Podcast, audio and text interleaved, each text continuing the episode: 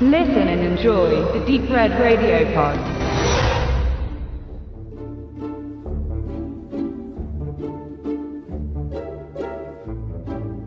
Unser Planet, die Erde. Auch wenn manch wirtschaftlich verwirrter Politiker es anders behauptet, leidet unter dem Menschen. Er griff unachtsam über Jahrhunderte in den Biorhythmus der lebhaften Kugel ein.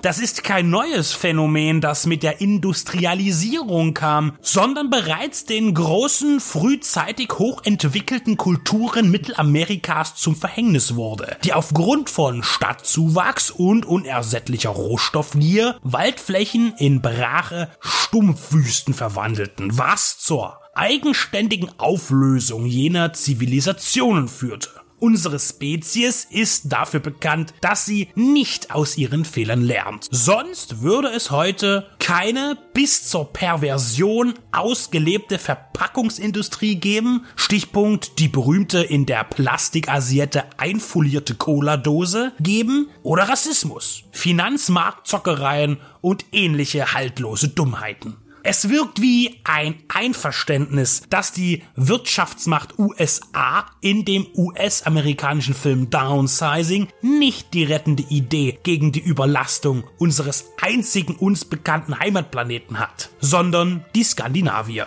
Wie könnte man alle üblen Nebenprodukte des modernen Homo sapiens reduzieren? Ganz einfach, indem man ihn selbst reduziert. Die Forschung macht es in der nahen Zukunft in Downsizing möglich, den Menschen auf 12 cm Körperhöhe zu verkleinern. Und was das für Vorteile mit sich bringt. Nehmen wir ein simples Beispiel. Ein normaler Mensch nimmt eine Scheibe Käse, schiebt sie sich in den Mund, kaut, schluckt.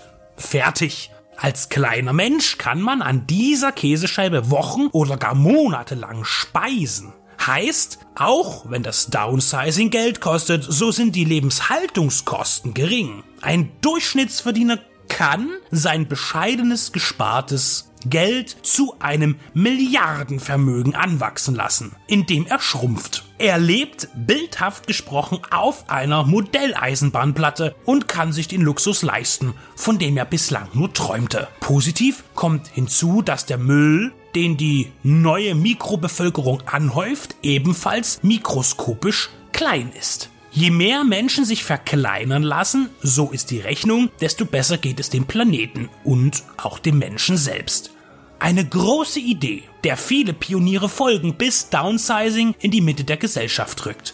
Regisseur und Co-Drehbuchautor Alexander Payne lässt das Märchen schnell platzen. Die große Welt leidet unter der Abwanderung. Keiner interessiert sich mehr für Grundstücke und Häuser. Der Immobilienmarkt bricht zusammen so wie viele andere Geschäftszweige auch. Und ebenfalls Paul Safranek, der das Abenteuer wagt, wird kurz nach seiner Verkleinerung damit geschockt, dass seine Frau den Schritt doch nicht wagt und er nun allein in der fremden Welt ist. Denn ein Zurück gibt es nicht.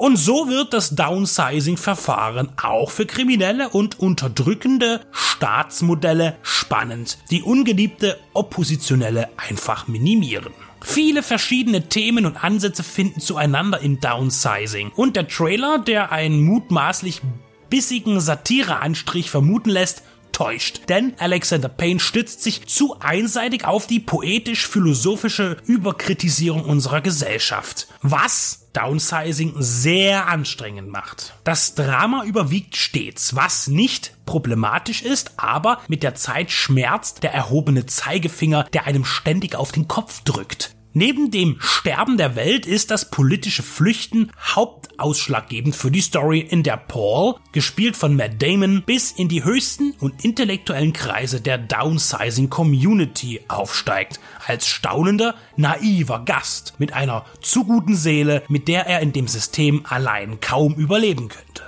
Die witzigen Ideen werden schnell weniger und die Dialoge anstrengender. Vor allem wegen zweier Figuren, die mit ihren kreischenden Stimmen und ihrer Dauerpräsenz einem den letzten Nerv rauben. Matt Damon ist sehr verloren in dem Film und das ist im Falle seines Paul auch stimmig in der Geschichte. Aber der Schauspieler selbst will nicht so ganz in die kleine neue Welt hineinpassen. Wieder einmal leider überflüssig ist Christoph Waltz, der schon wieder seinen Prototypen spielt, den er für den amerikanischen Markt erfand und bei Tarantino und US-Blockbustern und Independent-Filmen gleichermaßen tot performt. Man sollte eine wichtige Botschaft nicht in einen zu vorwurfsvollen Mantel hüllen, denn sonst schaltet der Adressat ab. In Downsizing gibt es zu wenig Unterhaltung. Der Stoff trocknet rasch aus und verliert an dem Zauber der eigentlich genialen Idee. Der zweifache Drehbuch-Oscar-Preisträger Alexander Payne, der zuletzt mit dem Roadmovie Nebraska einen kleinen humorvollen Meilenstein des konsumierenden Amerikas schuf, will zu viel und findet keine Balance zwischen Entertainment und Mahnstudie.